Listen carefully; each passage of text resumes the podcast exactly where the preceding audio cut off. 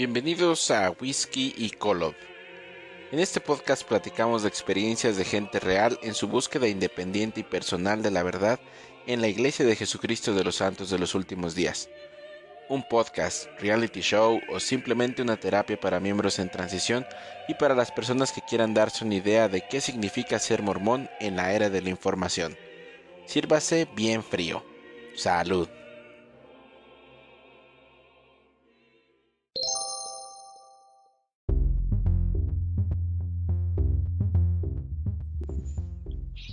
Hola, buenos días, Israel. Buenos días. Aquí estamos. Muy bien, ¿cómo estás? ¿Qué tal? ¿Ya, ya desayunaste? ya desde tempranito. Ya, ya estamos desayunados, si no, no rinde el día.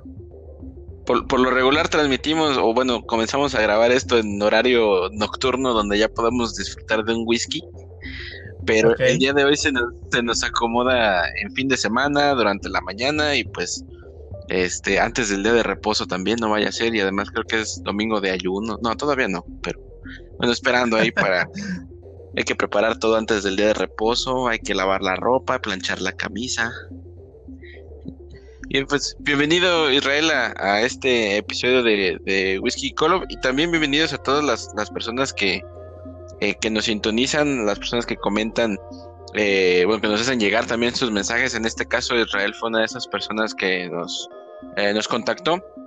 Él tiene experiencias, tiene algunas historias que nos, que nos quiere contar en, en este día, en este episodio. Y pues no sé si quieres hablar un poquito acerca de ti, Israel. Claro, este, antes que nada, gracias por, por aceptar esta, este compartimiento de experiencias. Mi nombre es Israel, soy originario de la ciudad de Puebla. Eh, soy un chico gay. Actualmente tengo 36 años. Eh, fui miembro de la iglesia por 12 años hasta el 2017, en el año en el que por medio de un juicio colectivo solicité eh, el retiro de mi nombre de los registros de la iglesia. Y pues aquí estamos para compartir un poco más de esta eh, experiencia gay dentro de la, de la iglesia de Jesucristo de los Santos de los Últimos Días. Ok, interesante.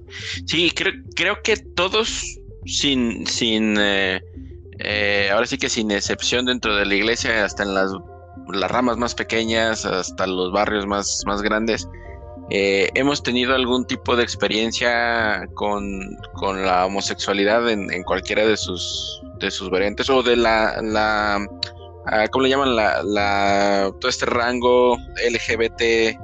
Eh, sí, las orientaciones sexuales. Las orientaciones, exactamente. Entonces creo que todos en algún momento hemos visto esto, pero estamos tan acostumbrados a que todo esto se esconda que, que no nos da, nos da miedo mucho preguntar o nos, nos sentimos mal en, en saber cómo podemos actuar y solamente pensamos como, ah, no, eso está mal, pero allá él, no, allá ella. Inclusive yo recuerdo en, en ocasiones, eh, no sé, en, en, un barrio en el que, en el que estuve, en donde había un, un hombre joven eh, que abiertamente le hablaba de sus, de sus preferencias sexuales y fue incluso llevado a juicio, ¿no? o, sea, como a este consejo disciplinario.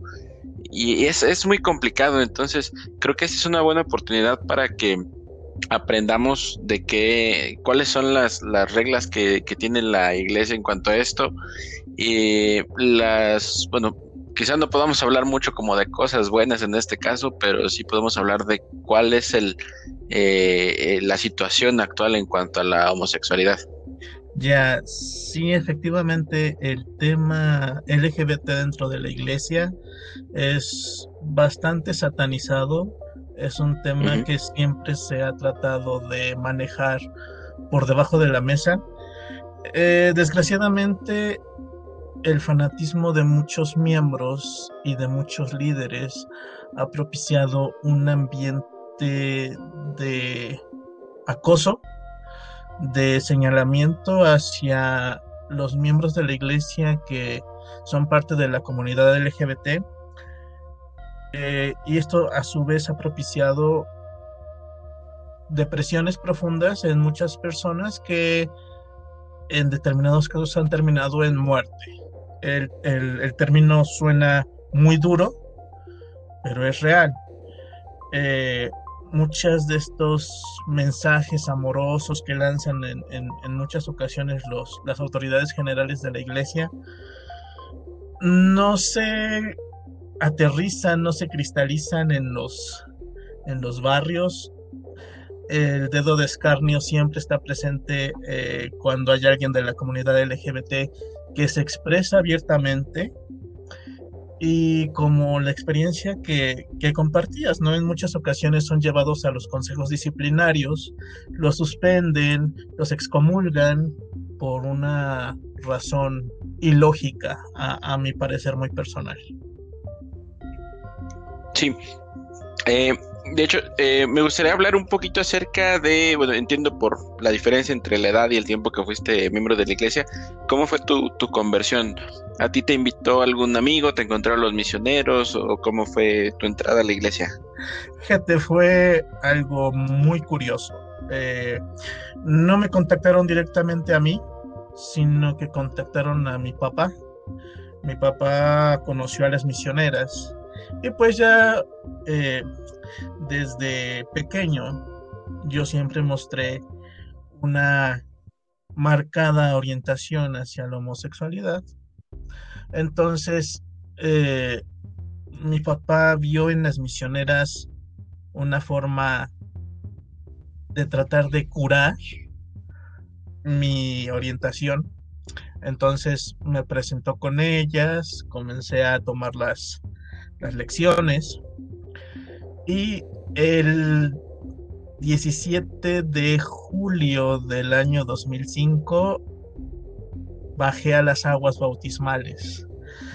A partir de ahí, pues viví mi experiencia como mormón, aunque eh, en el momento del bautismo yo no, no me, pues yo me debatía más bien profundamente sobre mi propia orientación. ¿no? Parte de mi, de mi llegada a la iglesia fue también el ver a, a la iglesia como una forma de curar o de, de corregir mi homosexualidad. Mm, eh, este tipo eh, de, de, culpa que tú sentías, Israel, ¿crees que ha sido infundida por eh, alguna otra eh, rama del cristianismo o por la cultura, tu familia? ¿De dónde crees que, venía este temor? Creo que son varios factores. Sí, creo que el, que más pesa es el factor familiar, donde un padre, en este caso el mío, era un padre sumamente homofóbico, donde era un padre que tenía problemas de alcohol, un padre que pues que se crió bajo otras normas y otra visión de vida. Ya en segundo término pasemos al, ambiente de la sociedad en general, un ambiente, por lo menos en mi ciudad, que es Puebla, eh, un, ambiente altamente religioso y predominantemente eh, católico, que ha mantenido esa ese conservadurismo muy marcado. En otros estados de la República siempre tachan a los poblanos de mochos, de persinados, y no es para menos, porque sí, efectivamente, la sociedad poblana es una sociedad muy tradicionalista. Entonces, eso, eso influyó mucho en mi proceso, primero de autodescubrimiento, de aceptación. Y pues hoy en día mm, las cosas han cambiado favorablemente en muchos aspectos. Sí. Muy bien. Y, entiendo que entonces cuando tú te bautizas estás con los hombres jóvenes. No, yo me bauticé teniendo 20 años, entonces ya estaba ah, en el quórum de élderes. Ah. Sí, así es. ¿Cuál es tu experiencia ahí en el, en el quórum con los demás eh, eh, miembros o te invitaron a servir una misión, servicio una misión. Ah, ok. Eh, bueno, como un pequeño precedente de mi llegada a la iglesia, debo decir que eh, por esta pelea interna siempre mm, me siempre fui una persona muy reservada y muy cerrada a interactuar con los demás. Entonces cuando llegué a, la iglesia como investigador, pues era simple y llanamente llegar al servicio sacramental, sentarme en la zona más apartada de, del salón eh, terminar el sacramental y retirarme. Cuando me bauticé, los primeros que me acogieron y los primeros con los que me sentí cómodo fue precisamente con, con el obispo y con su familia. Eh, llegué al quórum de élderes, pero usualmente no, no, no me quedaba. En, esos, en esos entonces, eh, terminaba el sacramental y entraba a principios del Evangelio y después de ahí me retiraba. No, no, no mantuve, por lo menos en mis primeros años, no mantuve demasiada interacción con, con los miembros varones de, de mi barrio. Este, ya un poco más adelante me llamaron a servir en llamamientos diversos de, del barrio, lo que me permitió salirme prácticamente de las clases del quórum de Eldres y estar en todo menos en, en, las clases. Ok. Así es. Creo que eso, eso también es a veces disfrutable, ¿no? Como cuando te sales de la clase de, en la escuela. Eh, sientes un poquito de adrenalina que, ah, no estoy en la clase de escuela dominical o bueno, a mí, por ejemplo, lo que me pasaba mucho, eh, bueno, yo que estuve toda mi vida dentro de la iglesia y no conocía otra cosa que hacer los domingos. Eh, sí, eh, el hecho de faltar un domingo a la capilla, no sé, me parecía, este, no lo extrañaba, era como que tengo otro sábado, ¡ah! y ahora es, es eso, ¿no? O sea, ahora no sé si en Puebla es lo mismo, pero por ejemplo aquí en Guadalajara tenemos casi un año que no abren las capillas. Sí. Entonces, hemos tenido estos hemos tenido estos dobles sábados que, ven, los, los disfruto tanto, o sea, ahorita no estoy presionado de que tengo que ir a hacer la despensa porque mañana tengo que pararme a las 7 de la mañana porque a las 8 tengo reunión y a las 9 el sacramental y, esto, eh, creo que, que cuando tienes cierto tipo de flexibilidad en algunos llamamientos, sobre todo también en algunos llamamientos de, estaca, te empieza a valer, ¿no? O sea, te empiezas a desinteresar de, de tu de tu quórum o de tus asignaciones, o bueno, parte de tus asignaciones son conocer a más gente o socializas de otra manera, ¿no? No es solamente como el alumno que va y se sienta y, nada más este, escucha lo que le van a decir, o si eres maestro nada más preparar tu clase, sino que puedes socializar de una manera eh, diferente, ¿no? A un, a un grado más alto dentro de la iglesia. Sí, efectivamente, es, es un respiro y no sé si sea en todas las unidades, por lo menos en, en la mía así era. La clase de Quorum de Elders era un pesar, porque era abrir el manual, leer y, el maestro preguntaba, y hermano, ¿qué entendió? Y así se iban toda la clase, toda la clase. Y era muy, muy pesado, por lo menos para mí. En una ocasión, ahora que lo, que lo comentas, esto va a ser un poco chistoso. Espero que no me salgan como mis chistes malos que, siempre me dicen, ya mejor no, no digas nada. Pero en una ocasión, eh, hace unos cuatro o cinco años, había un hermano en, en una de las de los eh, barrios o de las unidades en donde estuve. Eh, y este hermano había sido el, obispo del, del, barrio. Y lo habían pues no desafiliado completamente, pero le habían restringido ciertos derechos. Entonces él obviamente que no puede este, hacer la oración, no puede participar en las clases, eh, no puede, este, bueno, ciertas cosas que no podía hacer en ese momento. Entonces, eh, él no estaba siendo muy activo, pero iba cada dos o tres semanas y se quedaba hasta, la, hasta el quórum de Elders. Y eh, en una ocasión llegaron los misioneros con dos chavos de, universidad que se notaba que tenían un interés genuino en la iglesia. O sea que no sé si estaban llevando alguna clase de filosofía o algo, pero hacían muchas preguntas, eh, estaban animados, tenían apoyo porque además los habían invitado eh, algunos amigos, miembros de la iglesia. Entonces como que se les veía algo de, futuro, ¿no? A estos chavos. Y en la clase de Curum del Deres, a ellos los, los invitan o permanecen ahí en la clase de Curum del Deres. Y así como dices, ¿no? Están leyendo el libro de enseñanzas de no sé qué profeta. Y de pronto eh, este, así, ¿no? De que, a ver, ¿qué entendieron? A ver, hermano, aquí nos dice la pregunta esta, ¿qué entiende? ¿Qué cree usted? ¿Qué, qué opina? Y entonces, este hermano del exobispo se paró, eh, te, lo, te lo puedes imaginar, te, lo voy a escribir, pantalón de mezclilla, eh, una camisa blanca desfajada, no llevaba corbata, con una Coca-Cola de vidrio a un lado. Eso era, era muy, o sea, imagínate, salía de él de, del Sacramental, iba a la tienda, compraba su Coca-Cola y regresaba. Entonces, estaba bebiendo su Coca-Cola, no sé si incluso había comprado alcohol o algo para ponerle allí. No, no lo, no se me haría extraño. Pero se paró este hermano el exobispo y le dice, son unos hipócritas todos ustedes, porque cuando yo he necesitado ayuda, ninguno de ustedes ha estado aquí, hijos de la chingada. Y se puso a mentar madres ahí, me. Total que todos nos quedamos callados y, y el hermano que estaba dando la clase.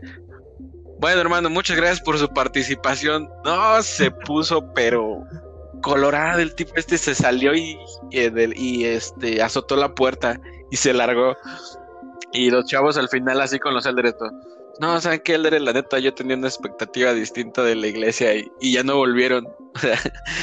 fue, es, es como la, peor experiencia de, un misionero, ¿no? Que se te vayan por, por esas cosas. Pero bueno, volviendo otra vez al, tema que, nos trae aquí Israel. Eh, tú tienes entonces esta experiencia ya con en, en, tu barrio.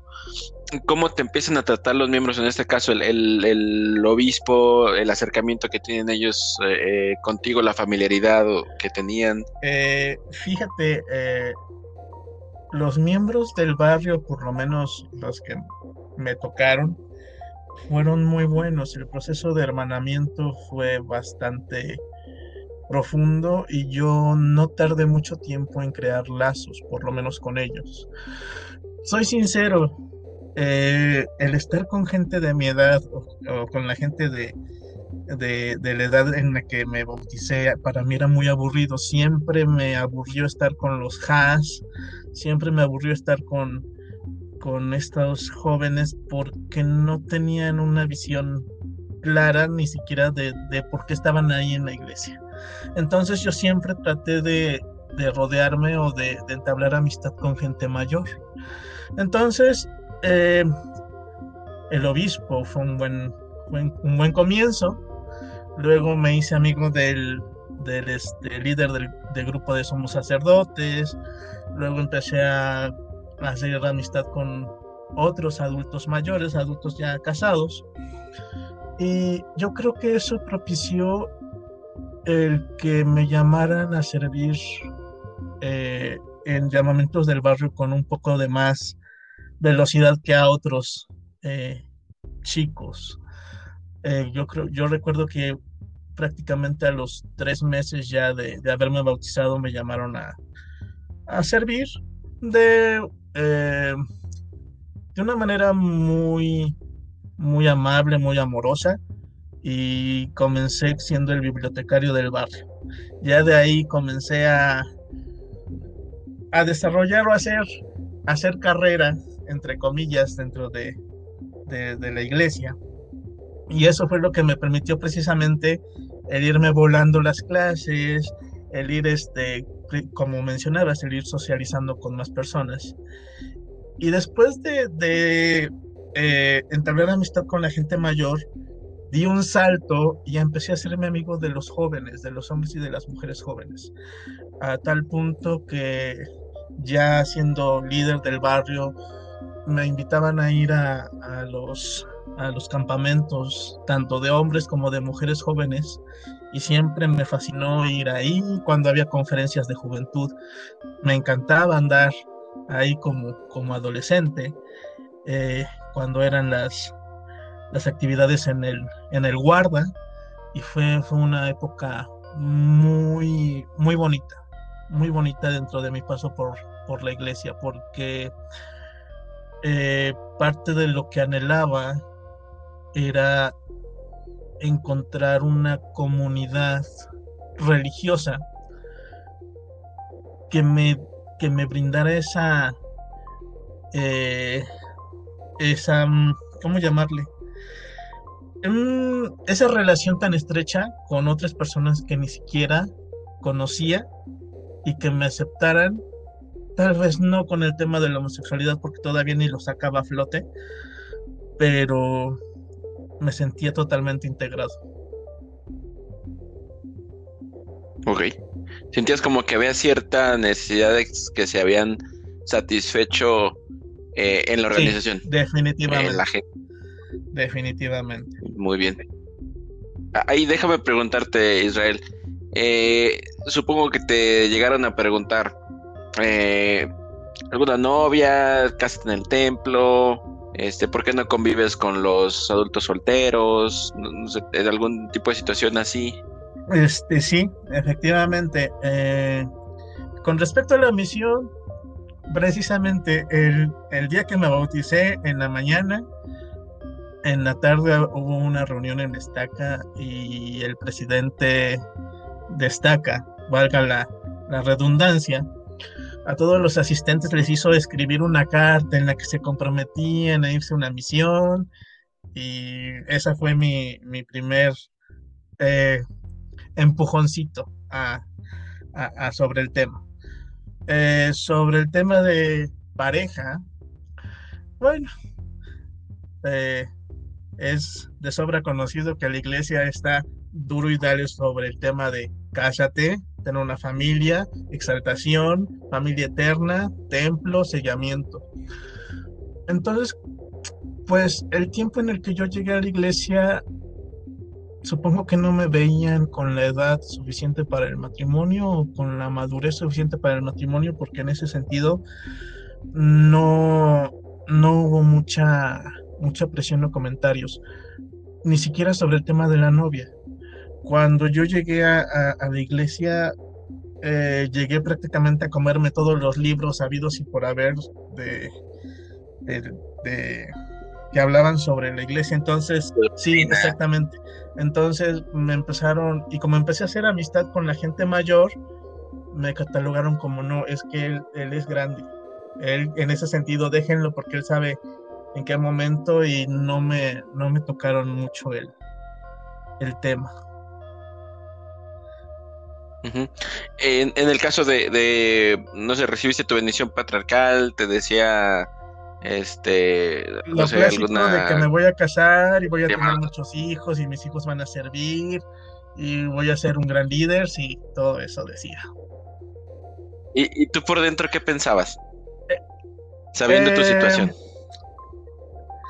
la bendición patriarcal la recibí dos años después de bautizarme, entonces fue una, mm, vayamos un poquito analizando este punto. Eh, yo, eh, yo llegué a la iglesia muy leve, sí, con ese sentimiento de, pertenecer y todo, pero conforme fue pasando el tiempo, y debo decirlo realmente, me fui fanatizando a un punto muy fuerte, un punto muy profundo. Y en el momento en el que recibí mi bendición patriarcal dije, no, pues es que esto lo dijo un patriarca, esto viene de Dios, esto tiene que ayudarme a visualizar qué es lo que quiero y tengo que hacer de lado todo lo demás porque lo demás no es de Dios y lo que me está diciendo el patriarca es que voy a casarme, que voy a tener familia y que voy a alcanzar la exaltación. Entonces fue, eh, en ese momento fue como el aliciente para decir, ah, no, sí puedo. Pero conforme fue pasando el tiempo, las cosas fueron dando ciertos giros que que produjeron precisamente eh, el final o el Israel que es hoy, hoy en día. Ok. ¿Crees que, que ahora eres tú un producto de ese tipo de situaciones que, que viviste o que te mantuviste, eh, ahora sí que tu esencia por delante de todo lo demás? Creo que precisamente mi paso por la iglesia y las malas experiencias que me tocaron vivir dentro de, dentro de ella fueron eh, el parteaguas de abrirme totalmente como individuo, ¿no? diría este Shrek en la película, ¿no? La, la gente es como cebollas con capas. Entonces, eh, mi paso por la iglesia me ayudó a deshacerme de todas esas capas que no me servían para mostrarme finalmente como un individuo sin esos pesos que antes tenía que cargar. Fueron, fue un proceso bastante duro, la realidad es que sí, porque dentro de ese fanatismo que viví como miembro de la iglesia, llegué a ser precisamente de la iglesia el centro de todo mi universo. En cuanto a, a, socializar, en cuanto a mi tiempo, le di prioridad por encima de mi familia. La iglesia era para mí todo. Eh, mencionabas hace un ratito, ¿no? Levantarse a las 7 de la mañana para llegar a una reunión. Llegué a servir en la estaca, en mi estaca, entonces era de pararme cinco y media de la mañana para llegar a la estaca a las seis y cuarto, limpiar las oficinas. No, domingo. domingo. martes, jueves, que me tocaba estar en la estaca, estar desde temprano, eh. abrir el estacionamiento, preparar todo lo que se tenía que preparar para estar ahí ya a las 7 para las reuniones eh, y salir a veces de la estaca a las una o dos de la mañana cuando eran reunión de obispados, porque me tocó servir como secretario en, mi estaca, y servir en todo lo que pudiera. Era yo indexador, era consultor de historia familiar, este, serví como mencionaba, serví como secretario en mi barrio, era auditor del área, del Consejo de Coordinación de Área, hice y deshice y serví hasta cansarme. Ok.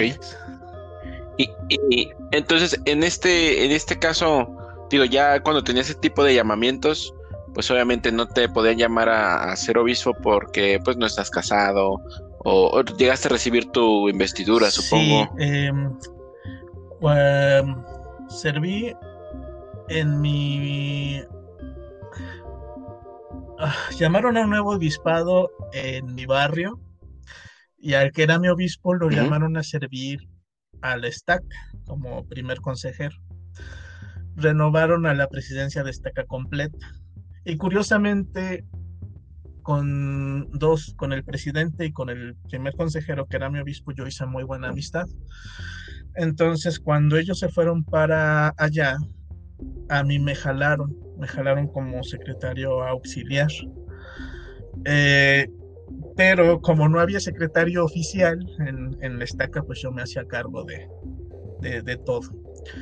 Y en ese tiempo el presidente de área era, el de Daniel L. Johnson, según recuerdo. Y él llegó a reorganizar la presidencia de estaca y platicando conmigo y con la presidencia, él fue el que me dijo, sabes que como tú manejas las finanzas de la estaca, tú tienes que ir al templo y tienes que ir a investirte. Y bueno, ahí voy. Esa, la experiencia del templo también fue, fue muy bonita. Fue muy bonita y me ayudó mucho a sentirme más eh, en contacto con, con la iglesia, más, más pegado a la iglesia. Y reafirmas, ¿no? Reafirmas mucho esa parte de que te sientes eh, bien espiritualmente. Yo, lo he comentado yo aquí en el, en el, en el podcast, que estar en el templo, en el salón celestial, pues es un lugar, mm, de cierta manera, lujoso, bien decorado, eh, tranquilo, silencioso, donde toda la gente sonríe y eso, no sé, es, es eso te, te da un sentimiento de cierta manera artificial, eh, pero es bonito, ¿no? O sea, es, algo que a ti te gustaría tener todo vez en tu casa y si pudieras decorarla como el Salón Celestial, wow, ¿no? Estaría excelente. ¿Cómo, cómo te sientes tú ahora reafirmando esa parte en el templo? Es, correcto. El, el, tener un acceso, una recomendación para el templo, perdón, no, no quiero sonar muy muy violento, muy eh, antimormón, como mucha gente me llama, eh, el tener una recomendación para el templo y el entrar, sí, te, te, emocionas porque puedes entrar a un lugar más bonito que los otros, pero también te sientes con un estatus superior a los demás. Por lo menos esa fue mi experiencia. Eh, cuando entré al, al templo, yo ya me sabía todas las ordenanzas porque previamente y ya en, mi proceso de, duda y mi proceso de investigar, ya me había yo chutado eh, información de las, de las ordenanzas, entonces nada más entré al templo prácticamente a confirmar todo lo que ya había este, estudiado. Entonces, pues fue, fue, fue una experiencia padre. Padre porque curiosamente, cuando yo me fui, me fui a investir, a los obispos de mi estaca los invitaron también a una, a una sesión especial. Entonces entraron todos los líderes de la estaca, obispos, consejeros, secretarios con esposas, y entré yo. Entonces fue, fue muy padre, fue, fue muy bonito. Eh, la verdad, eso sí lo recuerdo con mucho, con mucho cariño. Ok, ok. Muy bien. Entonces, después de que recibes tu investidura y eres secretario de, la estaca, eh, ¿qué, viene ahí con tus responsabilidades? Bueno, eh, como, como bien menciono, yo me hacía cargo de las, de las finanzas de, de la estaca. Pero en ese tiempo, año 2012, 2000, ajá, 2012, en mi ciudad comienzan con eh, el proyecto de, reorganización, de ajuste de límites, de fusión de barrios. Entonces me llamaron a, servir en, ese comité con el 70 de área y con los presidentes de, las estacas de, Puebla. De ahí eh, viene el cierre del templo y nos enviaron a servir al templo de Oaxaca. Entonces, eh, pues ahí iba, al templo de Oaxaca y eh, metí mi, pues mi solicitud prácticamente como, como obrero, obrero de ordenanzas y hasta ahí me quedé, porque precisamente eso ya fue 2013, 2014, eh, ahí fue donde comenzó todo mi debacle personal dentro de la iglesia y en el 2014 me, me inactivé para en el 2017 retirarme totalmente de, la iglesia. Ok. Ahora, en ese paralelo a estas experiencias que estás teniendo, eh, ¿cómo va tu vida eh, personal, laboral? Eh, ¿qué, otras cosas estás haciendo a, la par? O sea, porque si nos, nos cuentas que era una parte muy importante de tu vida en la iglesia, pero tu vida fuera de la iglesia, ¿qué, eh, ¿en qué estatus estás? No tenía vida fuera de la iglesia. Sí tenía un... Siempre he sido autoempleado, entonces eso me brindaba el tiempo suficiente para servir. Pero no había otra cosa fuera de la iglesia para mí. Era todos los días desayunar, comer y cenar iglesia hasta tal punto llegó eh, mi fanatismo. Y el hecho de que sirviera se dio precisamente porque llegaban estas invitaciones de, oye, te vas a ir a una misión, oye, te vas a ir a una misión. Y yo ya tenía conciencia de que no me iba yo a ir a una misión, sino eh, yo, yo ya tenía mucho la conciencia de que si me iba a una misión, estando con un hombre a solas 24 horas, eso podía terminar en sexo. Entonces, eh, en esta lucha, pues dije, no, no voy a ir a una misión porque puedo romper la ley de castidad, porque puedo hacer cosas indebidas, mejor me quedo aquí y sirvo en todo lo que pueda. Entonces, eh, pues mi vida era esa, mi vida era estar de lunes a lunes en, en, en la iglesia, porque independientemente de que los edificios no se abrieran, yo me iba a meter a, la oficina del barrio y después de la estaca y me ponía yo a resolver los pendientes del día o me ponía yo a indexar o hacer historia familiar. El chiste era estar ahí, estar ahí en la iglesia. Ok. ¿Tú tenías ya eh, tu, identidad bien definida? No, precisamente. Eh, y, ok. Como mencionaba al inicio, cuando me bauticé y cuando llegaron todas estas cosas de la bendición patriarcal y la ordenación al sacerdocio y todo esto, eh, yo pensaba que podía dar un giro a mi vida en ese aspecto específico. Entonces yo me... ¿Tú habías visto algún resultado? O sea, ¿estabas viendo algún progreso no, estando en la iglesia? No, eh, la verdad es que no. Pero tenía mucho ese enfoque de que si puedo, si puedo, y con eso me quedaba. Traté de, de mantener.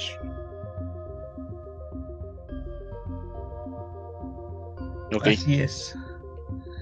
Así es. Bien.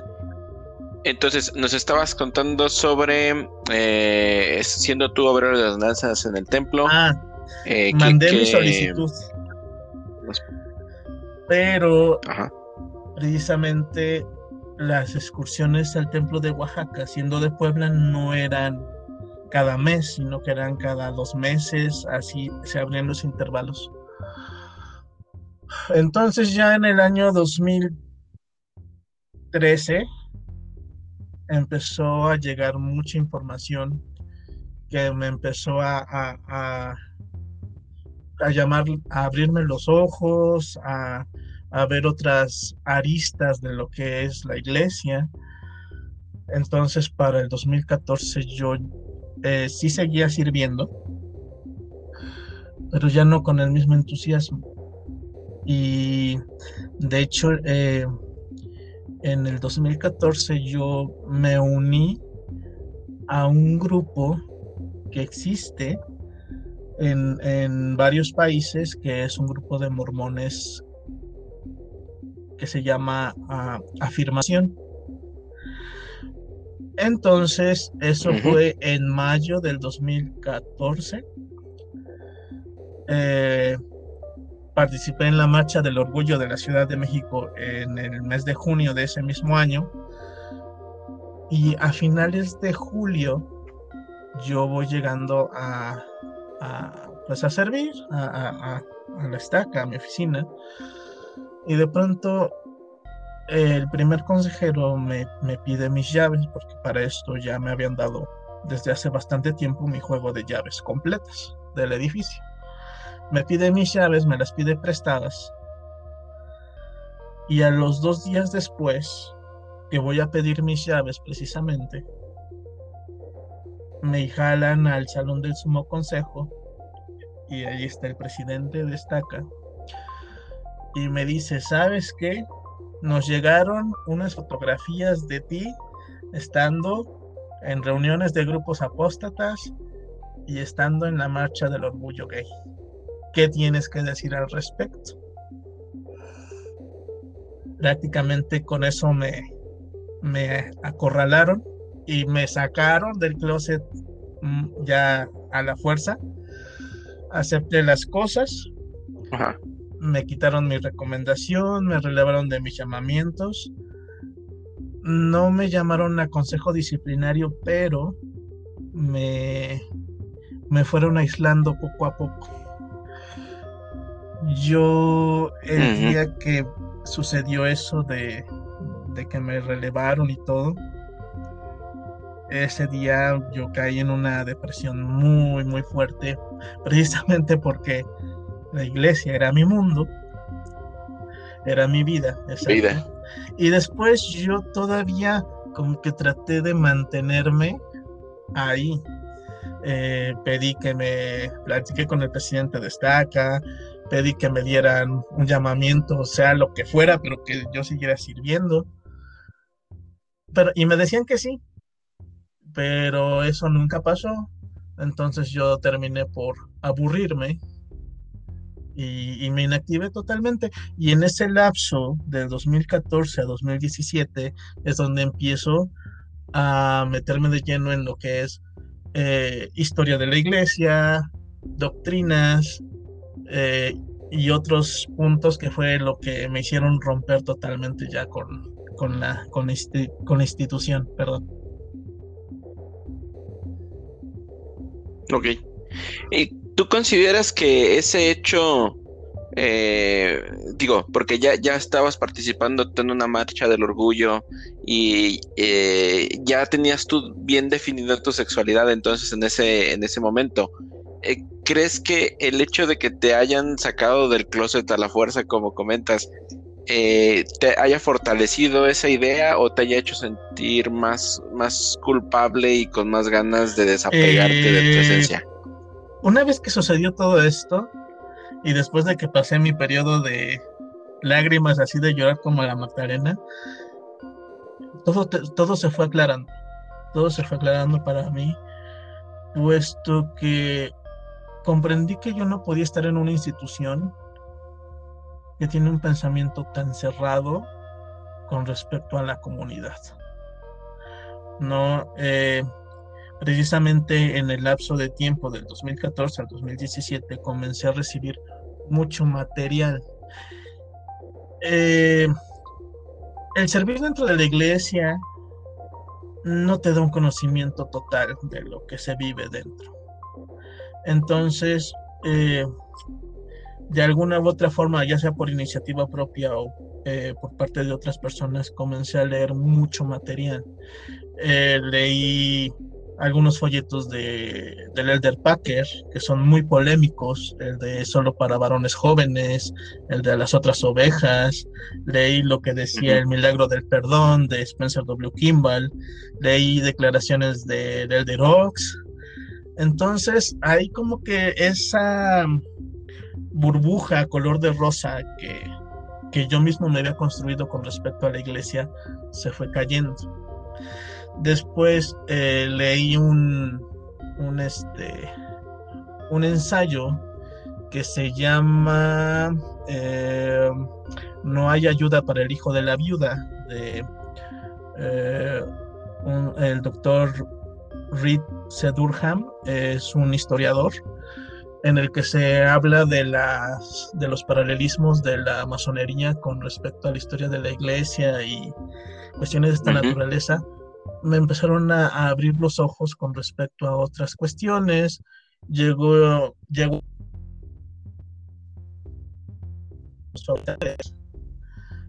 y poco a poco se fue se fue cayendo la rompiendo la burbuja.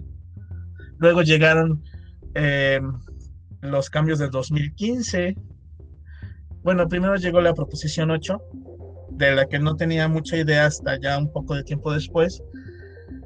Luego llegó este los cambios del 2015 y algunos otros discursos inmateriales que me dijeron, que me hicieron decir ya basta, adiós con todo esto y como decía hace un, hace un rato, en el 2017, eh, por medio de una de un, eh, de un grupo de Facebook, en este caso creo que es de muchos conocido, que es este pesquisas mormonas, eh, un abogado de Utah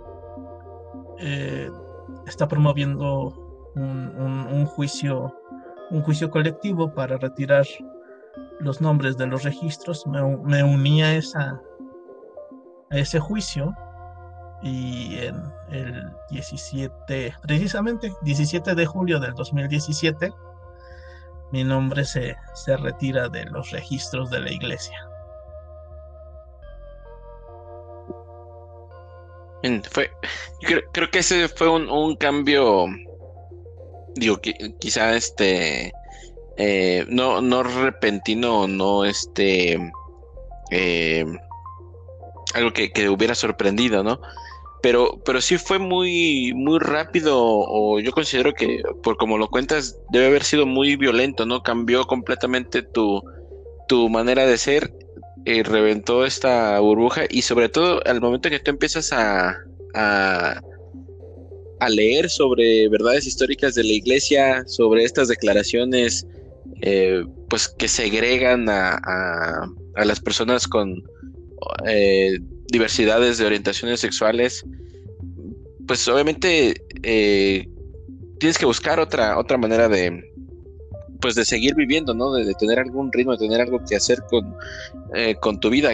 Eh, ¿Dónde encuentras tú algo de, refugio, de este, ayuda, de apoyo para poder seguir adelante? Precisamente eh, cuando en el 2014 me uno a este grupo de mormones LGBT de nombre Afirmación, allí es donde precisamente encuentro ese refugio porque conozco a personas que son miembros de la iglesia y algunas que no lo son, pero que son afines a, lo que el mormonismo enseña. Entonces yo encontré refugio en ese grupo. Eh, digo, este, este, esta transformación, este cambio, este giro, pues tiene tres años de, de, para, para cocinarse, ¿no? Eh, como, como mencionaba al principio, yo soy muchísimo de leer. Entonces, una vez que empieza a llegar el primer material conmigo, empiezo a leer más y más y más y empiezo a buscar más información y he leído material de, de Gerald y Sandra de, Gerald y Sandra Tanner, he leído material de este de otras fuentes de otros tanto em, antimormonas como suele eh, eh, suele llamárseles como históricas de, la iglesia. Y como que la historia que te enseñan en los manuales de los domingos no cuadra con la de los ensayos de BYU, como que no cuadra con lo que dicen los archivos históricos, como que no cuadran con todas esas cosas. Entonces, mi vida empieza a apartarse totalmente de lo que es la iglesia y comienzo a visualizar otros horizontes sociales, amigos de la comunidad, amigos de, de, interactuar en las redes sociales. Y poco a poco voy soltando el, mundo mormón, un mundo que indudablemente de alguna u otra forma siempre estará atado a nosotros, porque hoy en día pues yo ya no soy miembro. Sin embargo, me he convertido en un fanático de estar investigando lo que es historia de la iglesia y doctrina y muchos me ven en, los grupos de Facebook, eh, ahí comentando y riendo y haciendo enojar a, los fanáticos. Y creo que eso es lo que, lo que le ha dado sabor a mi vida. Hoy, hoy en día simplemente soy un creyente no denominacional y mi Dios ha, ha cambiado para alinearse con el Dios en el que creía Albert Einstein.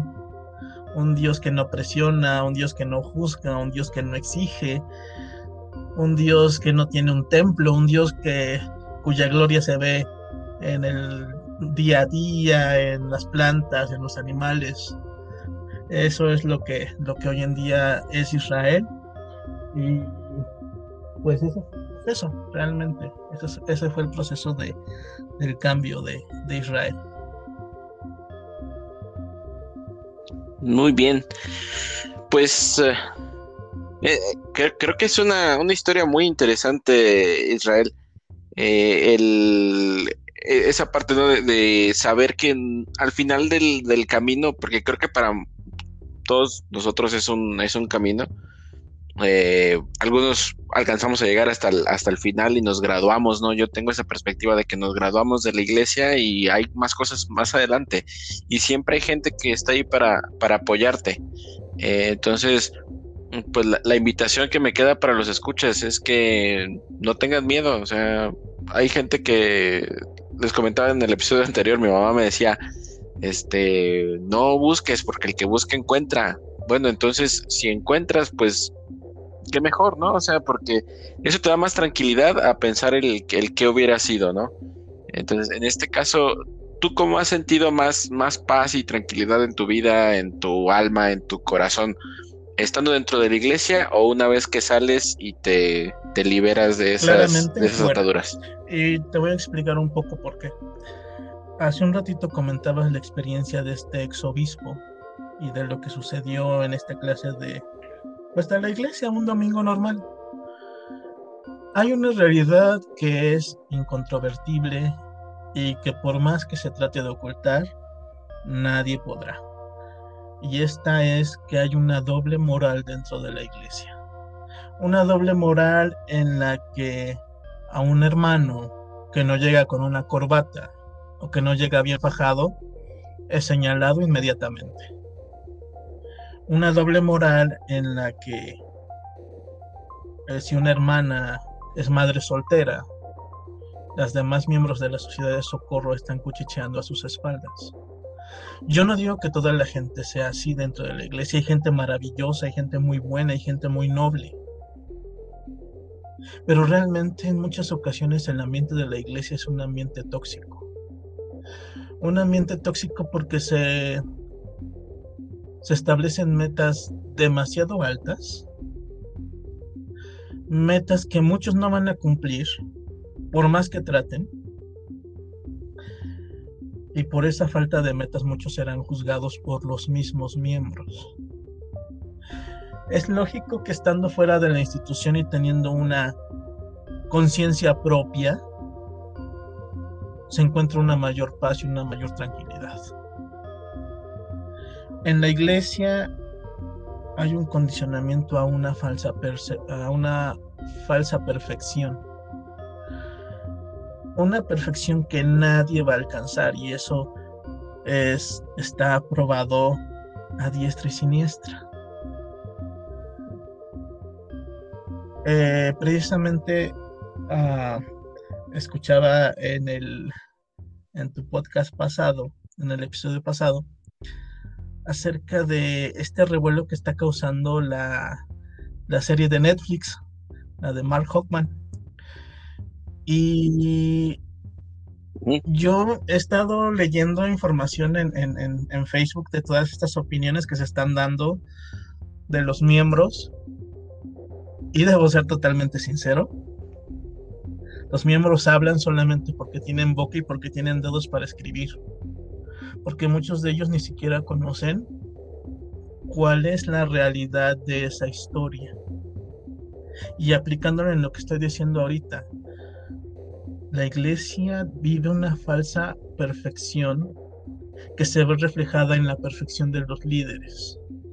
Líderes que se equivocan, como en el caso de esta historia de, Mark Hockman y de la Carta de la Salamandra, una falsa perfección que diviniza casi a los líderes de la iglesia sabiendo que en muchas ocasiones los líderes de la iglesia han provocado dolor, han provocado sufrimiento, han provocado que familias se separen, que relaciones se rompan. En, fuera de la iglesia, uno tiene su propia conciencia y uno paga por sus propios errores. Dentro de la iglesia muchas veces pagamos por errores de otros. Entonces, eh, para mí, para mí el estar fuera, para mí el no atarme a ninguna denominación religiosa, sino que mantener una relación con Dios personal y sin intermediarios es lo mejor. Y vives más tranquilo y vives más feliz y tienes muchos más sábados extra que disfrutar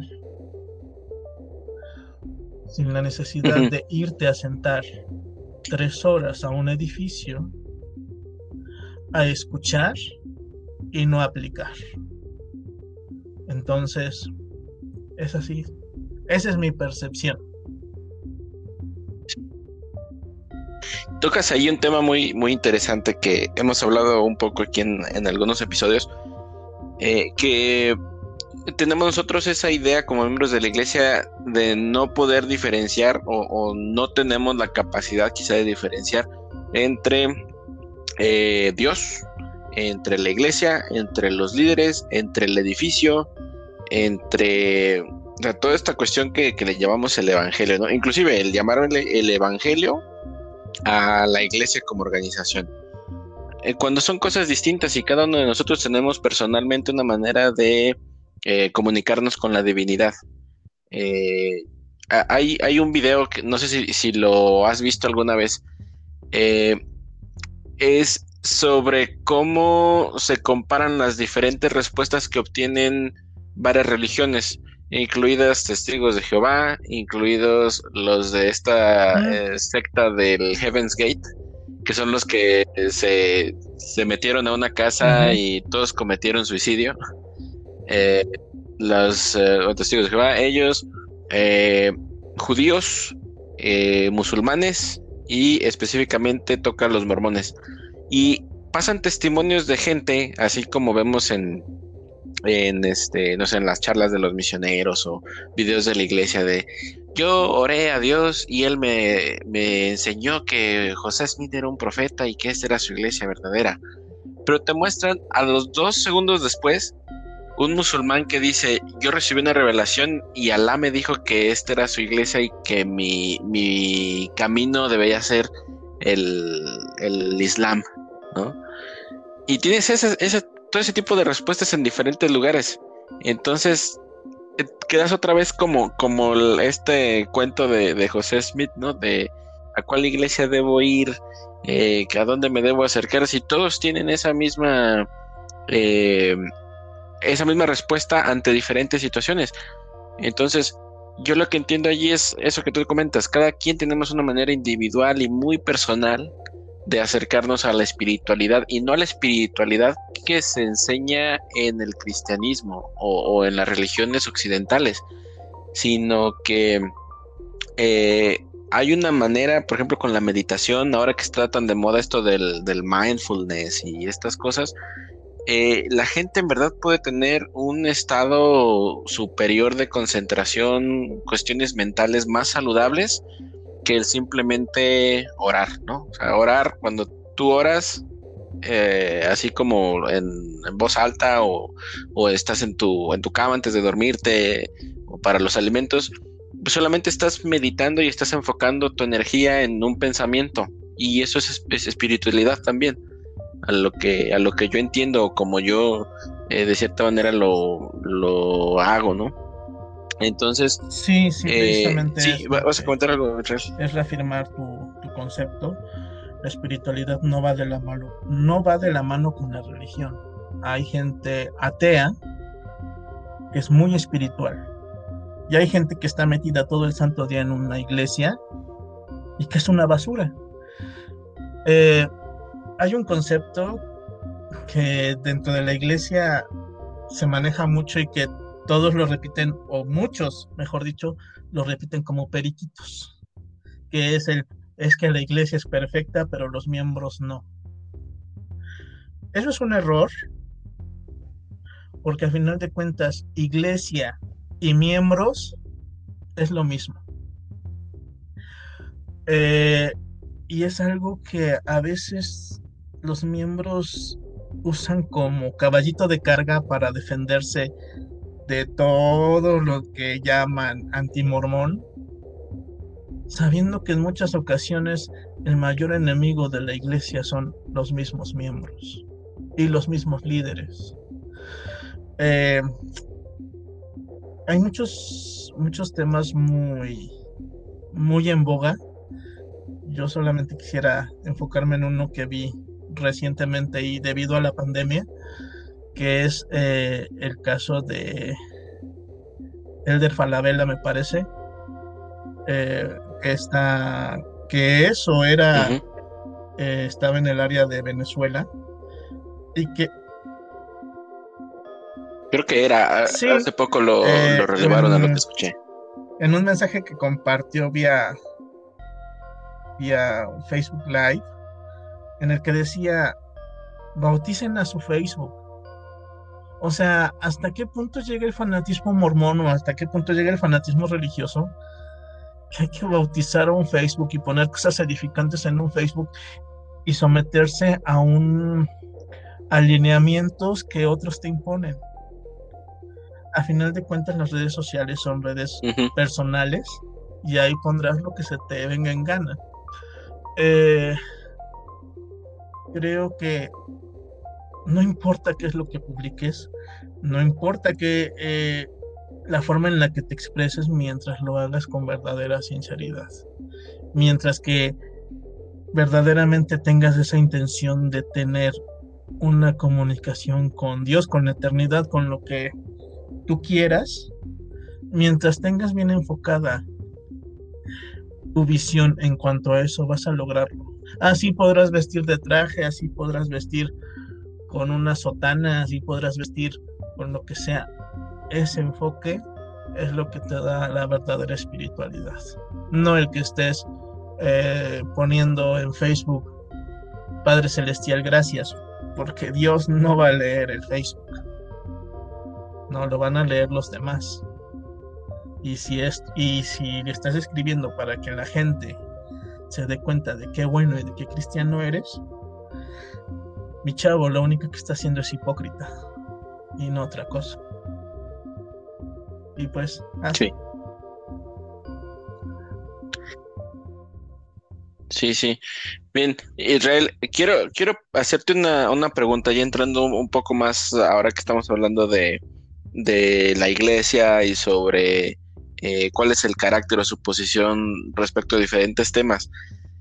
Eh, ¿Tú recuerdas esta parte, más o menos en el tiempo que estamos hablando, al 2010, más o menos, eh, sobre la proposición 8? ¿qué, sabes tú al respecto? ¿Qué nos puedes comentar como para introducir un poquito el tema? Eh, para comenzar sobre el tema de la proposición 8, yo llegué a conocer un poco tiempo después de que aconteció. Yo comencé a leer del tema alrededor del año 2010, pero lo que sucedió es que en el estado de California, en Estados Unidos, se, se proponía eh, una, eh, em, em, una, una enmienda, un un artículo, una cuestión de leyes en la que se aprobaba el matrimonio igualitario. Sin embargo, diversas instituciones conservadoras eh, lanzaron una proposición para que se sometiera a votación. La proposición en este caso es la proposición 8, en la que se corregía un, un, párrafo de la ley para establecer que el matrimonio era exclusivamente entre hombre y mujer. Eh, muchas instituciones participaron de esta campaña para recabar firmas y recibir donaciones y la iglesia por medio de su liderazgo y de su membresía fue una de las que participó en, en, dicha campaña. Eh, yo no tengo muy claro eh, si hubo donaciones económicas altas. Llegó un, llegó un momento en, el que la iglesia, por medio de sus portavoces, admitieron que habían donado un millón de dólares, pero realmente pudo haber sido más. Eh, se recabaron firmas, se, hizo un, movimiento enorme y al final de cuentas eh, la proposición 8 a tal, tal parece que se, se aceptó y la iglesia detuvo el, matrimonio igualitario en California hasta el año 2015 me parece que es cuando Obama eh, o el gobierno de Estados Unidos en este caso, mejor dicho, autoriza o aprueba el, el, matrimonio igualitario para todo el país. Eso es lo que, lo que yo conozco de, del tema. Sí, de hecho, eh, en la página de, Wikipedia acerca de la homosexualidad y, la iglesia, habla sobre incluso algunas protestas en el año 2008. Eh, dice, el 2 de noviembre del 2008, cientos de personas se reunieron en la biblioteca de Salt Lake City en una protesta por la proposición Nocha organizada por Madres Santos de los Últimos Días de niños homosexuales. Es decir, las mamás que veían que a sus hijos les estaban quitando derechos la iglesia, o sea, no, ni siquiera el Estado, o sea, sino la iglesia les estaba retirando esos derechos eh, por sus creencias, eh, fueron las que se, se, este, se estaban manifestando. Ahora, el 6 de noviembre, un par de días después, eso había sido el 2, el día 6 en Los Ángeles, que ya fue ahí donde se está cabildeando la, proposición 8, más de 2.000 personas protestaron afuera del, del templo por la participación tan intensiva que tenía la Iglesia en la reciente aprobación de la Proposición 8 que prohibía el matrimonio entre personas del mismo sexo. Entonces, sí tuvo una, una eh, fuerte presión la Iglesia. Además, eh, en California no es que haya tantos miembros en porcentaje de la población, pero sí están en posiciones muy eh, poderosas.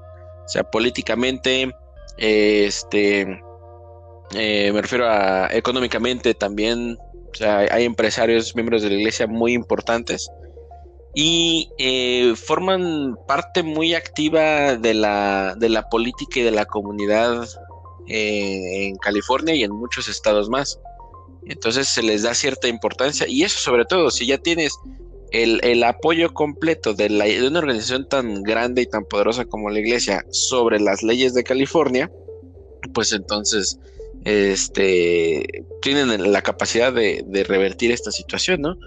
Entonces, esto es, es, hasta el 2008, al día siguiente de que fueron las manifestaciones en Los Ángeles, el día 6, el día 7, después de que se aprobó esta proposición 8, casi mil manifestantes se reunieron en el templo de Salt Lake y esa noche también se llevó a cabo una vigilia con velas en el templo de Salt Lake por unas 600 madres de niños LGBT. Entonces, eh, esas son cuestiones eh, históricas que, no se nos enseñan, ¿no? Son temas polémicos. De hecho, eh, ahorita que, estoy recordando, hay una película sobre la Proposición 8 que fue financiada por diversos grupos LGBT, incluyendo el grupo al que yo pertenecía, Afirmación. Es una película que habla precisamente de, del tema muy criticada por la iglesia, precisamente porque incluso los, eh, los portavoces de la iglesia eh, mencionaban que la película mostraba verdades a medias, pero fue, fue un tema, sí, sí que, impactó bastante. Yo lo veo más reflejado o yo veo más... Eh, yo veo lo que sucedió en México precisamente como una copia de la Proposición 8, ¿no?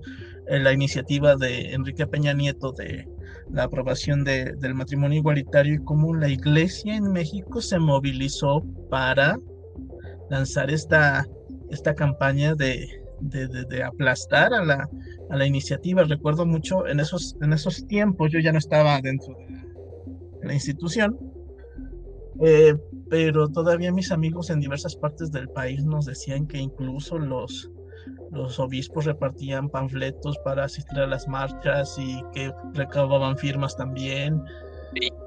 Eh, y, yo tuve la oportunidad de platicar hace algún tiempo con un hermano que me comentaba que la iglesia precisamente por eso se había unido a las demás instituciones religiosas para formar la Unión Nacional Cristiana, ¿no? Para, para aplastar toda esta clase de cosas.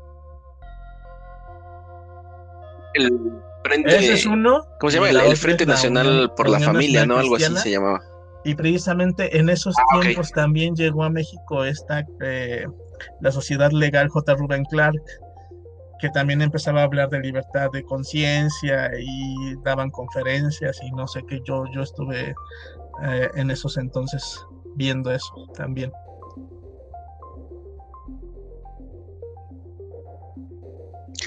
Que, vamos a, ser sinceros, eh, en la iglesia sí, todo es mucha felicidad y todo esto, hasta que algo llega a, hacerles incómodos y se victimizan. Tenemos muchos discursos, por ejemplo, de, de Elder Bednar, en donde se habla de ah, que la libertad religiosa y que hay que defenderlo y que las constituciones de los países. Eh, por ejemplo, cuando cerraron las, las, eh, las iglesias por el coronavirus el año pasado, por orden del gobierno, se quejaron. Dijeron, no, es que ¿por qué? Si es el momento en que debemos estar más cerca de Dios y una cosa y la otra. Y, y había, o sea, había muchísimos eh, miembros muriendo en, Utah por coronavirus porque seguían abiertas las capillas, solo por defender su supuesto derecho a, orar y a este eh, pues tener sus servicios en la, en la iglesia cuando hay un, una situación más importante, o sea, puedes olvidarte un poquito, ser menos egoísta y pensar en el vecino pensar en el prójimo. Esa cuestión siempre ocurre, ¿no? Lo decimos así, incomodas a la iglesia y se victimiza, ¿no? Esa, esa cuestión. Y pasa también aquí en, México y quizá pasó en muchos países de, Latinoamérica. Yo recuerdo incluso que en ese tiempo había familias que eh, saliendo de la capilla se iban a la marcha en contra de los, de los derechos o del, del matrimonio igualitario, o iban a la marcha, regresaban y daban su testimonio. Y en su testimonio decían así como que, hermano, se puede sentir un espíritu de unidad con las demás familias y el Señor sabe que esto es verdad y esto. Pero obviamente sucede lo mismo cuando vas a una conferencia de estaca o cuando vas a una capilla y hay mucha gente, pues es una cámara de eco en donde estás con mucha gente que piensa igual que tú, que siente que está defendiendo una buena causa, que se siente otra vez esta, este papel de la víctima, de que le están quitando algo, cuando al contrario lo que estás haciendo es darle oportunidades a los demás, ¿no? Incluso, no sé si supiste esta semana en las noticias que hubo un, legislador, creo que de Aguascalientes o no sé de, qué estado, eh, Aguascalientes o San Luis Potosí, que decía que ¿por qué tenemos que darles derecho a las otras personas que son diferentes a nosotros? Claro que no son diferentes a ti, son personas, son mexicanos, son seres humanos, es gente eh, igual que, que, todos, todos tenemos esa, esas mismas posibilidades y esos mismos derechos. ¿Cuándo se va a poder respetar eso? Que lo que haga la otra persona no tiene que afectarte a ti directamente, no tienes que sentirte que te están atacando solamente porque tienen los mismos derechos que eh, tú. Sí. O sea, eso y al racismo no le veo ninguna diferencia. Eh, el legislador al que haces mención es un legislador de, de Puebla, de, de mi estado. Este, Sí, precisamente la discusión se dio en días recientes ah, porque se aprobó una ley de identidad de género en el Estado. Y sí, precisamente este legislador decía que se tenía que legislar en cosas tan mm, más importantes que en minorías. Entonces, em, creo que el, mayor monitor con respecto a lo que es la opinión de la iglesia se da mucho en los grupos, o por lo menos yo lo he visto en los grupos de Facebook. No. Mm, yo creo que sin, sin afán de, echarme flores, yo ya soy un poco conocido en los, en los grupos, por lo menos en, los de Facebook, porque siempre ahí estoy, siempre estoy echando carrilla. Y te encuentras opiniones tan fanáticas, te encuentras visiones tan locas de, miembros eh, de la iglesia que dices, wow, si esto es lo que se ve en la iglesia, ¿Qué me espera afuera? Eh, la, la iglesia y sus miembros viven un complejo de persecución que ha durado siglos, desgraciadamente, y ha sido mal encausado hacia todo lo que no entre en comunión con la doctrina. Desde que porque los miembros hagan chistes, desde que porque los miembros no vistan adecuadamente los domingos, desde porque los miembros compren su comida los, el día de reposo, se vive una visión deformada de, lo que es eh, el perseguir al mormonismo y el tener una opinión distinta a...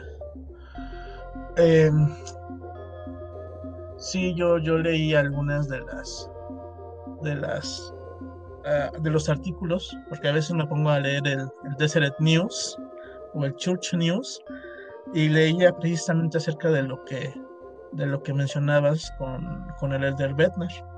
Pero yo me quedo mucho con, con una frase que está precisamente en el prólogo del el libro de los fabricantes de dioses, que dice que el ojo de la iglesia es tan poderoso que prácticamente lo que se vive en Utah y en estados de mayoría mormona es prácticamente vivir lo mismo que se vivía en, eh, bajo la cortina de hierro, que en este caso sería la cortina de Sion, así se le llama en el libro, ¿no? Es, es un, un adoctrinamiento tan profundo, una visión tan cerrada en la que se les ha marcado a los miembros de la iglesia que no ven más allá. Y toda opinión hacia esa, la más ligera crítica es tomada como, ay, es que tú eres apóstata, ay, no, es que tú eres eh, siervo del mal, de Satanás, eres piedra de tropiezo y todas esas eh, frasecitas que ya se saben los mormones de memoria y que en muchas ocasiones usan para justificar los propios errores que están viviendo. Entonces, eh, lo que pasa con la proposición 8, lo que pasa con con la proposición aquí en México y lo que pasa con mil y un cosas que se están viviendo dentro de la iglesia son, son cosas que los miembros en general no conocen, son cosas que los miembros en general no quieren conocer porque romperían eh, ese altar en el que han puesto al mormonismo y a sus líderes.